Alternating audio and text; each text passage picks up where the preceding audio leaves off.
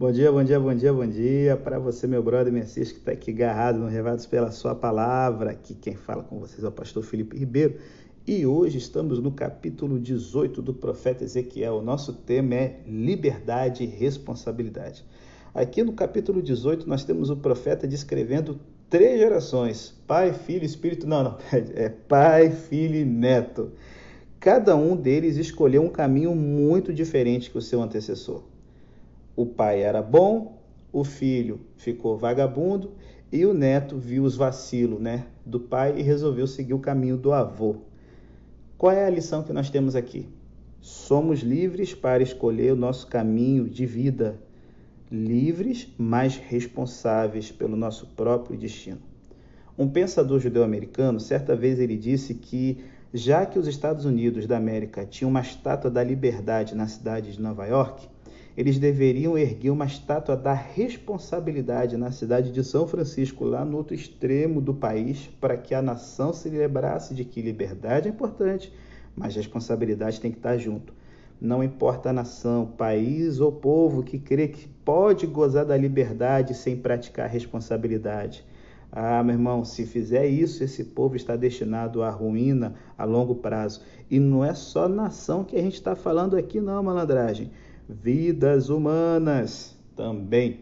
Então, a ideia aqui do profeta Ezequiel no capítulo 18 é estar falando de responsabilidade não só nesse capítulo aqui, 18, 19, 20 e 21. Porque os exilados judeus na Babilônia ficavam culpando seus antepassados pelos terríveis juízos que eles estavam ali tendo que arcar, né? De modo que Ezequiel explicou que Deus julga as pessoas individualmente por seus próprios pecados e não pelos pecados dos outros eles eram vasos ruins, e não é porque os pais, avós foram. Não, se liga, eles tinham que matar no peito. E o que, que vai ser aqui responsabilidade? É a gente admitir que errou e prestar contas. Isso são coisas, gente, fundamentais no nosso dia a dia. E o problema da nossa civilização é que a responsabilidade está por toda parte. Gente, Basta ver a segunda onda do Covid, galera. O pessoal cansou e tem que entender que isso vai ficar mais um ano ainda. E olhe lá, que tomara que a vacina dê certo.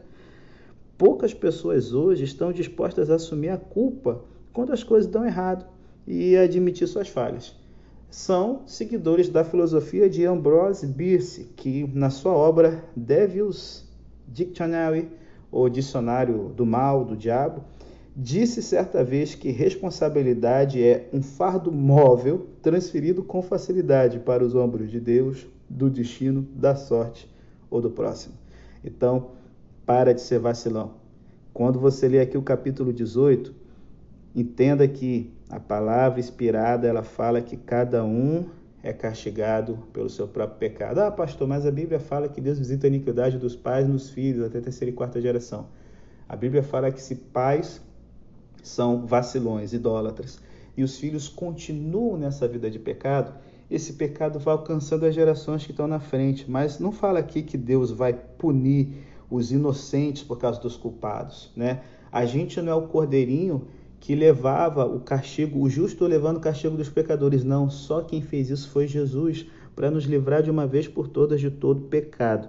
Então, quando o profeta ele tira a ideia errada da mente dos outros, o que é uma vida responsável para o profeta Ezequiel? Se liga, é uma vida em que você evita oito ofensas e desenvolve oito virtudes. Ó, o homem justo aqui da história, ele evita os seguintes pecados: participar de banquetes para ídolos e adorar ídolos em sua própria terra, cometer adultério, tornar-se imundo, explorar outras pessoas e roubá-las, emprestar dinheiro com juros exorbitantes e exigir lucros, então, esses vacilos aqui são vacilos que essa pessoa justa está evitando.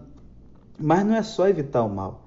Nós temos aqui oito virtudes que esse homem pratica: devolver ao devedor o que este havia penhorado, alimentar os famintos e vestir os nus, viver em retidão e promover a viver de acordo com o estatuto de Deus, obedecer a seus preceitos e viver com integridade.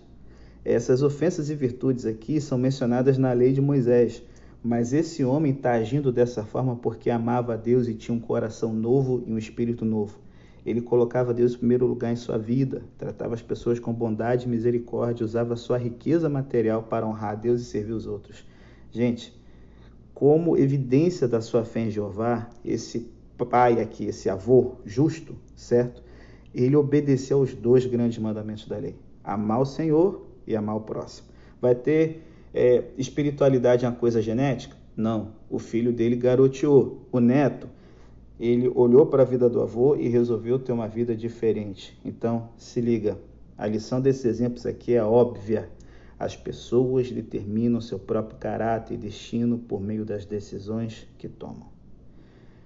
E se você andou garoteando, olha que lindo, o capítulo 18 fala que Deus não tem prazer na morte do perverso, mas que ele se arrependa. Começou o ano pensando nos erros de 2020, deixa lá 2021 a página nova que Deus quer construir, escrever com você. Se liga nisso. Até amanhã, se Deus quiser.